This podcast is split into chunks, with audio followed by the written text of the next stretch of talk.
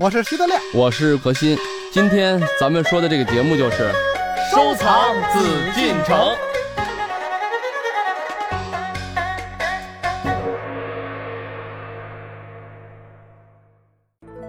各位继续来关注我们的《艺海藏家》，我是主持人永峰。我们继续和大家收藏紫禁城。在上期节目当中呢，我们向大家介绍了2013年10月7日在台北开展的由台北故宫博物院与北京故宫博物院联手举办的“十全乾隆清高宗”的艺术品味特展。我们跟随本次展览的策展人之一，台北故宫博物院器物处的于佩锦副处长，以及台湾典藏杂志《古美术刊》的主编廖尧镇先生，还有我们非常熟悉的何欣老师，一起从品味养成来剖析乾隆艺术品味形成的原因。由此呢，我们的节目也开启了一个给大家介绍大故宫概念的序幕。今天呢，我们还是聚焦本次特展，继续深入了解乾隆皇帝在建藏制作和生活艺术方面有哪些特点和烙印。台湾典藏杂志《古美术刊》的主编廖尧镇先生曾就职于台北故宫博物院，从他以往策展的经验来看，本次展览又会有哪些特点呢？因为我之前待过故宫有六七年的时间，像乾隆展或者是康熙雍正这种清代皇帝宫廷艺术的展览，这种规模通常是非常大的。因为你知道，那个台北故宫还有北京故宫的收藏，实际上它是延续清宫的收藏，清宫收藏的累积就是在这三个皇帝手上造就的，尤其是乾隆皇帝。所以要办这种展览，通常是展品非常的丰富。所以说，策展它的主轴、它的概念，还有选件各方面的问题，都是格外的耗费人力，尤其要挑战上一次乾隆的大展，所以它的展品规模又更大。据策展的同事跟我说，这一次的展品接近两百二十件，然后有四十五件跟北京故宫借展的。那这个。规模就是两百多件，实际上比上一档的康熙与路易十四那个展览展件几乎多出一倍。跟北京故宫借展的展件有四十五件，这个件数也是历来跟北京借展的件数最多、规模最大的一次。所以这一次的让人印象深刻的第一点就是它的展品，还有它举办的规模是历年最大的。在本次展览当中，有一件北京故宫博物院藏的铜镀金仙鹤驼亭式表，这是一只回首眺望的曲颈仙鹤，口衔灵芝，站在红丝绒木座上。仙鹤背驮两层仙阁，阁正面、背面各嵌一个白珐琅小表盘，正面是时盘，背面是调节走时快慢盘。仙鹤腹中安置音乐机械装置，启动时可以演奏四支乐曲。这是非常典型的乾隆朝时期的工艺品，它究竟能显示出乾隆皇帝怎样的审美特点呢？我们接下来有请何欣老师来说一说。这一说起表来的乾隆时期啊，它就有什么有广做的，有苏做的，还有精做。精做什么？就是造办处做的。还有一种就是进口表。为什么说进口表？就乾隆这个时候呢，他的这种艺术的品味啊，艺术的格调，决定了他是一位非常中国的皇帝。这个东西的优点就是，它对整个咱们现在的文化呀、艺术啊这种继承啊、发扬啊都有好处，它都做得非常好。因为它是集全国之力啊，可以把中国的很多工艺的技术，清朝已经做到了极致。而清朝的极致在于乾隆，确实是这样。因为国力上，我有充分的资金去保证，我来去实现一门艺术。虽然雍正开始就有珐琅彩，但是在乾隆的时候，不管是粉彩、珐琅彩，不管是金铜佛像啊等等啊，都都是已经达到了非常非常高的水准。但是呢，像你看，比如说永丰说那表呢，应该是英国的制造的，嗯，国外的表，哎，他这个时候也欣赏，为什么呢？就是他包容并蓄啊，就是整个他的艺术的欣赏的格调啊是多元的了。只有这种多元化，才能说明这个皇帝的眼界。咱们才能理解啊，乾隆为什么能把国家，能把整个这个就在他的政治生涯中还是做得很不错的。虽然他到后期有了一些弊端啊，嗯，但纵观他的这种整个政治生涯、整个艺术生涯是非常非常出色的。原因在哪儿？原因他具备了一双真正的多元的审美的眼睛。这种东西是很重要的。作为一个艺术的品鉴者，一个艺术家，如果没有开阔的胸襟，没有一个非常多元化的眼睛，那你不是真正的懂艺术。乾隆时期可以这么说，奠定了中国古代历史啊，包括现在我们故宫博物院它的历史的整个文物的基础，不仅是数量的基础。也是它质量的基础。对于我们现在就是说来研究啊，明清文化，包括整个历史文化，都是绝对不可或缺的一位皇帝，一位很重要的人士啊。嗯，今天呢，我们首先是在艺术方面来了解一下他的成就哈。对。然后呢，我有这样的一个疑问，因为之前看到有一个评价哈，说康雍两朝是为乾隆时期的文化艺术奠定了非常深厚的基础。对宫廷艺术而言呢，最高峰应该在雍正。而乾隆呢，只是在文化艺术上有更多的继承和守成。您觉得呢？这个实际上从艺术角度来讲呢，如果客观来讲，每个时代、每个朝代呢，都有它不同的巅峰。嗯，很简单啊，比如说唐诗、宋词、元曲，嗯，对吧？咱们这都很熟悉的。那为什么你说唐诗这个题材在宋代的宋诗里面没有好的吗？不是。咱们说元曲，那他那时候没有好的诗词吗？也不是。在同样顶峰的艺术角度来讲，都有非常出色的，各领风骚数百年。只不过呢，由于在唐朝的时候，他开创了，比如说七言诗、五言诗，因为在以前那叫汉赋，嗯，汉代呢他就以赋，哎，到了这种唐朝的时候，在这个时候呢创新，嗯，为什么咱们老讲创新呢？创新是真正艺术啊，包括一些事物的这个最根本的一种特征。那为什么咱们有时候说雍正？雍正虽然在位时间很短。但是因为雍正他也是一个修养很高的君主啊，所以在他那个时代呢，因为康熙呢，大家都知道他是进入入关的第二位皇帝，所以在他的那个历史中，更多的是继承，更多的是他是在传承，在守护这种文化，把文化给他彻底的去学习过来，然后发扬的时间，因为他还是这政治上他是花很大的精力。嗯，你看康熙和乾隆都是在位六十多年，但是这六十多年所处的社会环境、历史环境。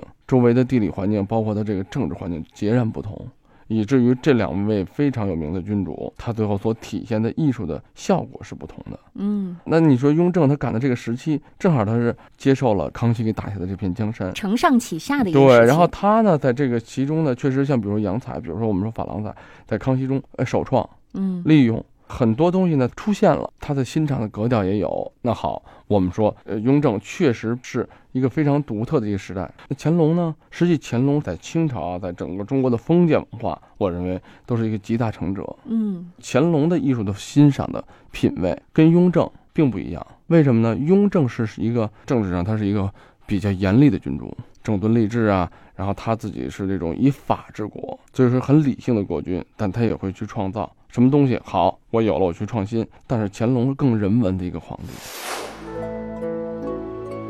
乾隆与其父亲雍正的艺术品味会有哪些不同呢？他在影响和继承上又会有哪些自己独具特色之处呢？接下来，我们请台湾典藏杂志古美术刊主编廖尧镇先生为我们说说。在展场上面有一个部分就是角色扮演。就是 cosplay，在台湾 cosplay 我们就是叫扮装秀或变装秀，或是角色扮演。乾隆他会运用他收藏的一些古画，然后要画家把它画成那个古画里面人物的样子，乾隆就变成那个画中的主角，那就很像现在的那个角色扮演。像他就有一幅画，他就是模仿明代的一幅图。他就装扮成文殊菩萨，骑着一头大白象，他就化身为文殊菩萨。所以乾隆他就是运用这种变装秀来扮演不同的角色。因为乾隆他自己在现实生活上，他本身也是有很多重的角色身份。我们看到他在艺术中，他也是运用古代的艺术来玩这种游戏。所以我觉得他实际上性格他是蛮幽默的。那您觉得他这种变装秀 cosplay 是不是也有继承了他父亲的一些兴趣爱好？实际上从康熙、雍正、乾隆三朝都有，那到雍正就很多。雍正他会扮成西洋人或西洋传教士的形象，甚至是农夫。对农夫，因为以前会有耕织图嘛，耕织图就是说农地很要关心一个国家的农业，雍正他就会化身成农夫，代表说他本身就是很重视这个农事活动，然后他也是一个国家的君主，所以他也化身为农夫在里面，很体恤农民的一种情怀。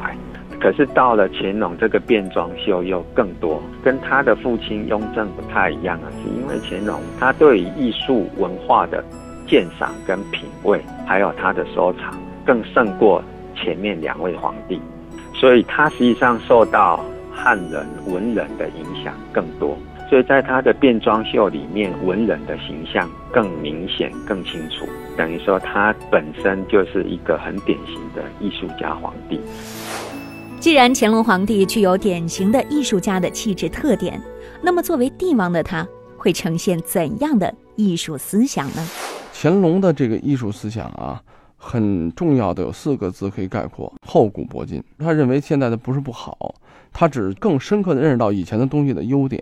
嗯，所以他在他的时代出现了大量的去仿制前朝。咱们现在一说仿制就作假，乾隆的作假，他并不是为了假而做，他是为了我现在的水平，我现在的技术，我现在人的这个技艺，我是能追随古人的。嗯，首先我为什么要仿？因为我认识到古人的好。在他的这个历史的这个统治阶段啊，嗯，出现了很多什么青铜器谱啊，什么砚谱啊，瓷器的这个器形的这个图形啊。乾隆时期是出现最多的仿，咱们说宋代的五大名窑，嗯，仿制这些古代窑口的最好的这种瓷器的，不管是造型，不管是釉色，不管是开片的效果啊等等啊，他进行了大量的仿制。这个仿制，我希望大家有一个认识，就跟咱们现在学习一样，你是要站在巨人的肩膀上。嗯，那很多前人给你的成就，给你的艺术的效果，你要去学习。在乾隆眼里，以前的东西我学到了，我自己还能做出来，说明什么？我现在的实力，我的艺术水准是能达到的。同时，我有所创新。乾隆皇帝这种厚古薄今的艺术思想，在他统治时期体现的淋漓尽致。就瓷器烧造而言，乾隆皇帝有他个人的主张。我们接下来呢，有请研究陶瓷专业的台北故宫博物院器物处于佩锦副处长为我们做个介绍。我也曾经用陶瓷的一个角度，想要检验乾隆官窑的仿古与创新。事实上，我们如果仔细的去看，可以发现存在有两点呐。第一点就是他觉得瓷器里面宋瓷最好，但是呢，相对于宋瓷，他去回看他当朝的景德镇官窑，他就觉得说。可能景德镇官窑呢，它没有办法再造出像北宋汝窑那么好的瓷器，可是它有另外一些作品足以跟古代的瓷器做比美的。我想那个呢，应该就是珐琅彩瓷。另外一点呢，他也有讲到，就是说官窑对一个皇帝来讲是很重要的。因为官窑的历史传统是可以追溯到古代邓王的统治，就是顺作陶与合兵的典故，所以一个好的官窑可以象征一个帝王的德性。因为这个原因，所以他对于官窑的制度呢，就定定了很多很多的造作则例跟品评标准。在这样的一个情况之下呢，反而你就会觉得说，哦，那官窑如果在一定的造作则例之下烧造，它的样式呢，就是。会有一定的一个统一的样子，所以这是看起来是矛盾的。但是乾隆朝文物有趣的地方，就是常常会有一些矛盾的。官窑对于皇帝的意义如此重大，使得乾隆皇帝上古之意更浓，可又要体现当朝的工艺技术和审美特点，这使得乾隆朝的艺术品呈现出了特有的现象。在这种看似矛盾的表象下。如今，我们追溯它发生的源头，就能清晰地了解其原因。它实际是在一个很强的汉族的华夏文化中成长出来的。嗯，已经不是说它是受影响，而它是在追随，它在寻找这种文化的印记，所以它要做出来。嗯，你看这个乾隆的这个特点，他做了一大批仿古瓷，同时他也做的是最丰富的、最艳丽的这种各种花色的，不管是粉彩啊、珐琅彩啊等等。他跟雍正都有一个习惯，他的很多的图案花色他自己是要确定的，他是要批的。我要什么图形，那对于构图，对于审美，为什么咱们现在很多作家啊是功利心？我为了赚钱，我就为了能换多少钱。嗯，但是在那个时候，他绝对不是功利，他不是为了钱呢，他不是为了钱，跟嗯钱没有任何关系，他为的是一种对文化的坚持。嗯，确实，因为得益于他的仿古仿制，因为他那个时候能看到，比如说宋代的歌谣、官窑，可能经过历史嗯越来越少，甚至没有的时候，咱们怎么能再确定那个时候还有这个文化呢？因为这个皇帝曾经仿制过，他在记录的档案中写的很清楚，我有多少图样，多少这纹饰，烧制成什么样的釉色，什么样的开片嗯是我要仿制的。所以他在欣赏的过程当中，他也有很多心得，然后总结出来之后呢，就给后世提供了更多的可以参考的线索。你看，从艺术啊，刚才咱们说他对艺术的这种继承嗯体现在哪儿呢？特别有意思的一个故事啊，嗯比如说瓷器，咱们就拿瓷器，故宫呢，我们在收藏这个序列中呢，就在库房里面发现很多有意思的东西，什么？比如说宋代的瓷器啊，嗯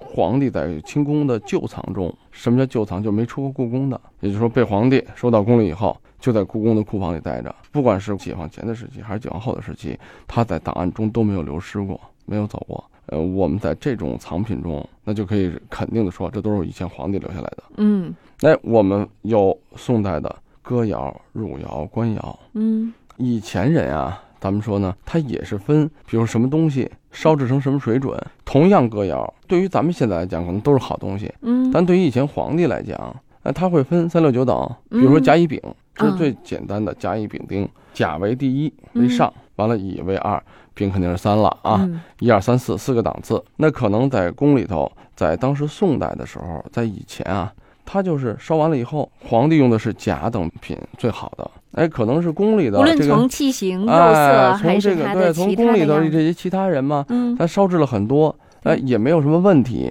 但是呢，可能开片的效果，可能这个，比如说哥窑、金丝铁线什么的，嗯那这种特征纹饰呢，没有那么明显，嗯釉色比平时所谓要求的要淡一点儿，或者深了一点儿等等，反映的各种情况怎么办？那就是丙或者是丁或者是乙。哎，在以前会刻到甲乙丙，乾隆呢也遵循他的这种方式，嗯这肯定继承。哎，他也分甲乙丙，但是他分甲乙丙呢，所以说有些瓷器上，为什么我看到后面有那个，比如说他在这个背面，在底部刻的是甲，那可能就是他再分出来。但是以前皇帝也也分呢，嗯你看我们有什么区别吗？我们有一件一级品，它呢写的就是一个歌谣的小碟儿，嗯它的底部是没有上釉的，是支钉烧的，能看见这个支钉的烧印儿。哎，后面写了一个饼，那么好哦，这是第三等的，对吧？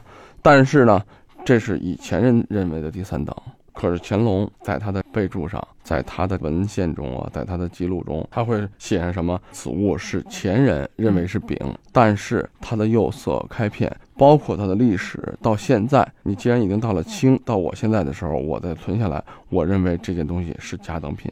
嗯，也就是说，他现在拿到的所有的歌谣作品当中，他认为这个哎，这个东西就是甲。嗯然后呢，还有一个东西呢，比它大一点儿，嗯也是一个小牌儿，呃，跟它差不多，也是歌谣，但是器型比它大，呃，釉色小有变化。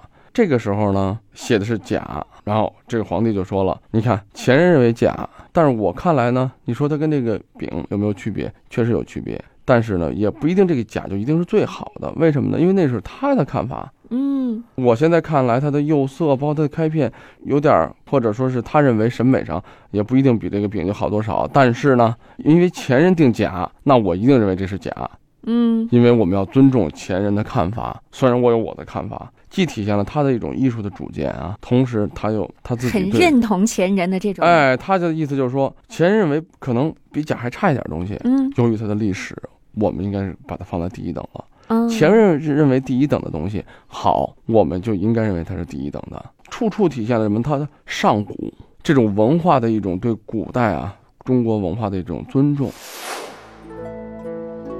清乾隆朝仿古之风盛行，对古风的青睐确实是这一时期宫廷工艺的突出特点。但仿古绝非始于此时，宋代文人皆开始好古，明中叶以后呢未成风气，清乾隆时期只是极其大成而已。其实仿古和尊古并不是发展的绊脚石，也不会让我们固步自封，它给予我们的更多的是参照和警醒。好了，朋友们，这里是《一海藏家》，我是永峰，让我们待会儿见。本内容由喜马拉雅独家呈现。